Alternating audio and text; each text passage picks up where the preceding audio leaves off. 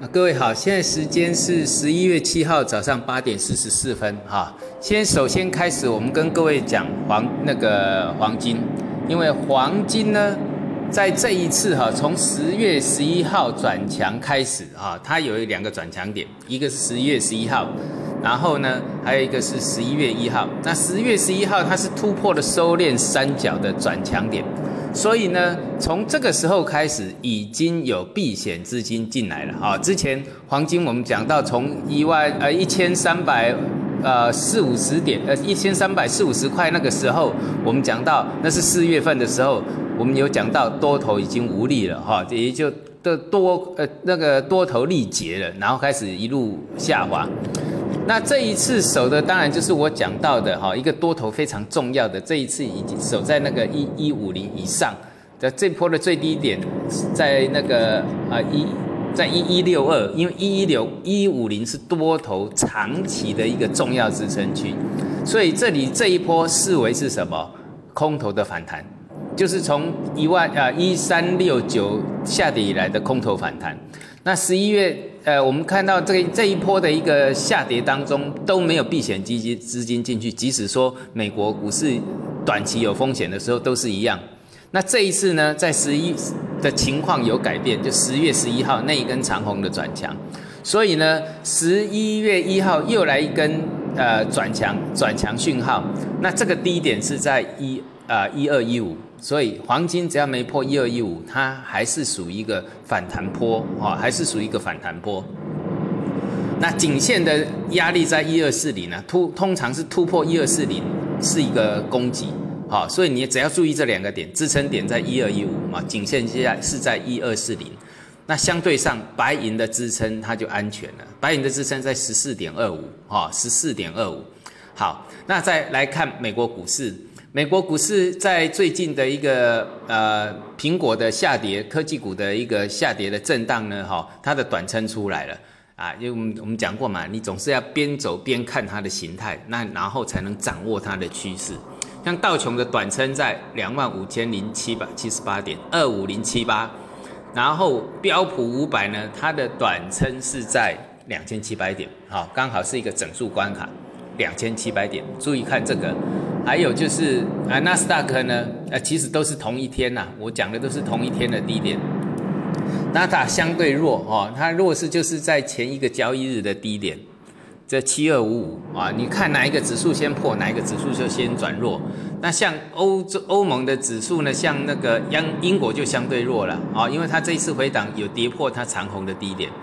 啊，所以这相对上英国会比较弱，那希腊就注意一下，只要它短压六四零没有过去，啊，还没，只要它短压越过去了，那欧盟的反弹可以持续；越不过去，它还是一个什么空头的结构，啊，这个会还是会影响到的。那至于日经呢，哈，这一次的日本股市啊，日经它现在已经谈到它的颈线反压这附近，它的颈线反压在二二五零零点附近。好，有在操作国际股市的，这个可以作为参考。它的反压在两千两百五，呃，呃，两万两千五百点这里。那我们的 A 股呢？上证指数，呃，上证指数啊，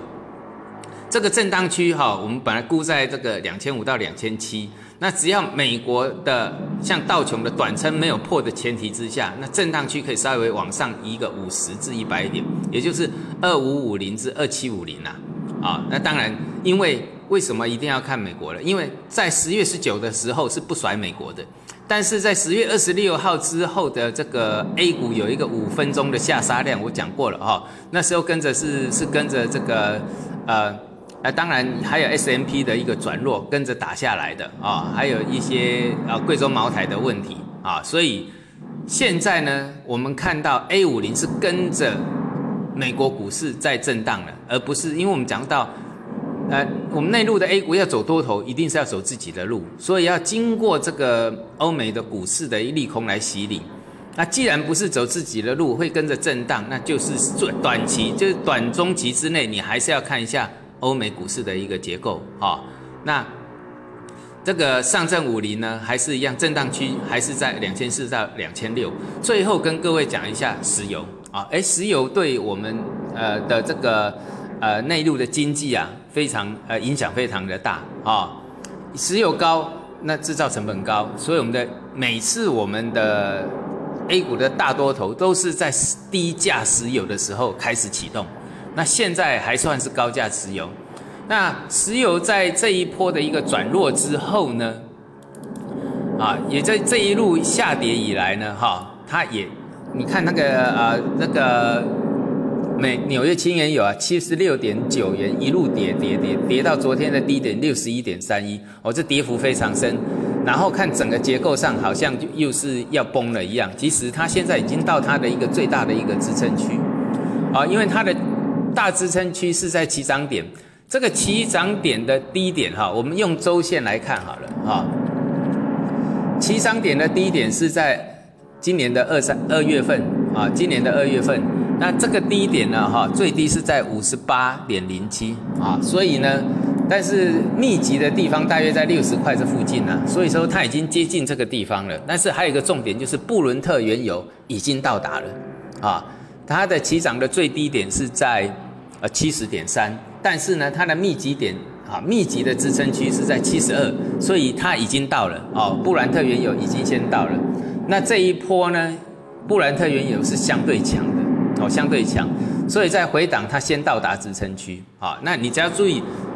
有在做商品的，通常到大支撑区，它不见得有撑，但是你去追空的风险是非常高、非常高的哈。那通常支有支撑的几率高达百分之八九十以上。我我们讲的是一个大概率的问题，到大颈线的支撑，就像这一次的这个美国股市啊，像纳斯达跌到七千点开始反弹，啊，它跌的好像没跌的大家恐慌的要命，结果到七千点就是到大颈线区，好，那现在石油也是同样的哈，已像布伦特原油已经到达大颈线区了。所以在操作商品的人，这里追空不已。然后呢，等整个结构上石油，我们再来看它的大的形态，它总是要做出另外一个形态来。等形态完全转弱之后，那我们的 A 股的多头的机会就来了啊！但是就是要等啊。我们今天讲到这里，谢谢。